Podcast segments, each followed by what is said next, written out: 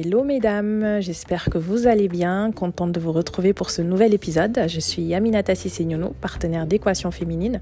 Pour celles qui ne me connaissent pas, vous pourrez trouver une description plus longue de mon parcours dans les épisodes précédents du podcast, notamment les premiers et le deuxième. Et euh, j'aimerais aujourd'hui qu'on parle d'une personne. Donc on va changer le format, on va aller en mode devinette et vous allez devoir deviner de qui je parle. Tout ce que je peux vous donner comme indice, c'est que c'est une personne résiliente et que c'est l'archétype même de l'entrepreneur. Donc euh, voilà, on commence.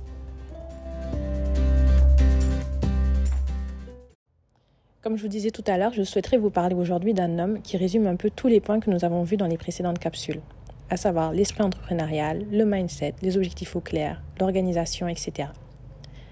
C'est l'histoire d'un homme qui s'est construit tout seul et qui n'a pas pu entrer à l'université. Il a appliqué dix fois à Harvard et en a été refusé autant de fois. Il a postulé à plus de 30 emplois et il a été rejeté à chaque fois. Il a même postulé pour être policier, puis dans une chaîne de fast-food mondialement connue. Sur tous les candidats dans ces deux postes, il a été le seul dont la candidature n'avait pas été retenue. Il n'avait que très peu de moyens, aucun background universitaire, mais avait finalement pu avoir un emploi en tant qu'enseignant. Et son salaire était l'équivalent de 10 dollars. Donc là, on parle vraiment de quelqu'un qui, part de loin, quoi.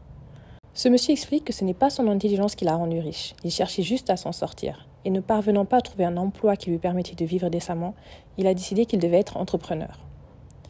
Donc là, on a un profil de personne qui n'était pas entrepreneur parce qu'il voulait le devenir ou parce qu'il avait ça en lui. Il était entrepreneur, c'était plus par euh, esprit de survie, hein, un peu.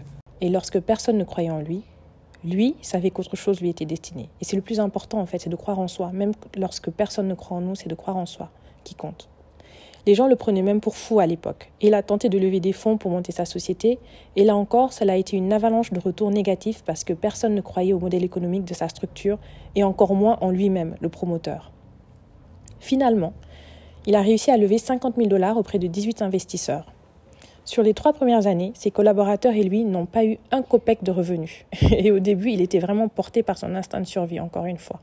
Ce monsieur explique même que parfois, lorsqu'il sortait dîner, il se voyait offrir son repas par une personne qui utilisait sa plateforme et arrivait à en tirer bénéfice, tandis que lui, créateur de la plateforme, ne gagnait rien du tout. Je ne sais pas si vous voyez en fait, c'est qu'il avait quand même réussi à créer quelque chose qui permettait à des personnes, à d'autres personnes que lui, de gagner de l'argent, bien d'ailleurs, de décemment gagner leur vie, tandis que lui n'arrivait pas à en tirer bénéfices. Et ça arrive souvent en fait lorsqu'on crée euh, des services, euh, lorsqu'on essaye euh, de lancer un business sur Internet, etc. Il arrive très souvent que ce soit un business qui permette aux utilisateurs d'en tirer profit et pourtant la personne même qui est à la tête de cette plateforme-là, qui a eu l'idée, etc., ne peut pas en tirer bénéfice. L'essentiel, c'est de ne jamais baisser les bras, de croire en soi et de continuer à se battre pour sa vision. Alors, est-ce que vous avez deviné de qui je parle? Il s'agit de Jack Ma fondateur d'Alibaba, est l'un des hommes les plus riches du monde aujourd'hui. Cet homme, lorsqu'il se lançait, ne connaissait rien à l'informatique, rien au management, rien à la productivité. Tout ce qu'il avait compris, c'était que personne ne nous demande de tout savoir. Il faut accepter de travailler avec ceux qui sont bons dans leur domaine respectif et coordonner les différentes expertises. Il faut être un bon maître d'orchestre, en fait, c'est tout. Et son conseil, c'était si vous voulez réussir, apprenez des erreurs de ceux qui ont réussi et non de leur succès, car derrière ceci se cache énormément d'apprentissage lié aux erreurs. Enfin, il conseille de ne pas se plaindre, de toujours travailler dur et de croire en soi, croire en sa vision et en ses capacités.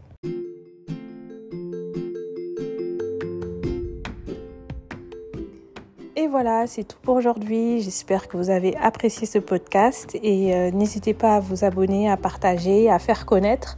On se soutient mutuellement et à la semaine prochaine pour un nouvel épisode. Au revoir.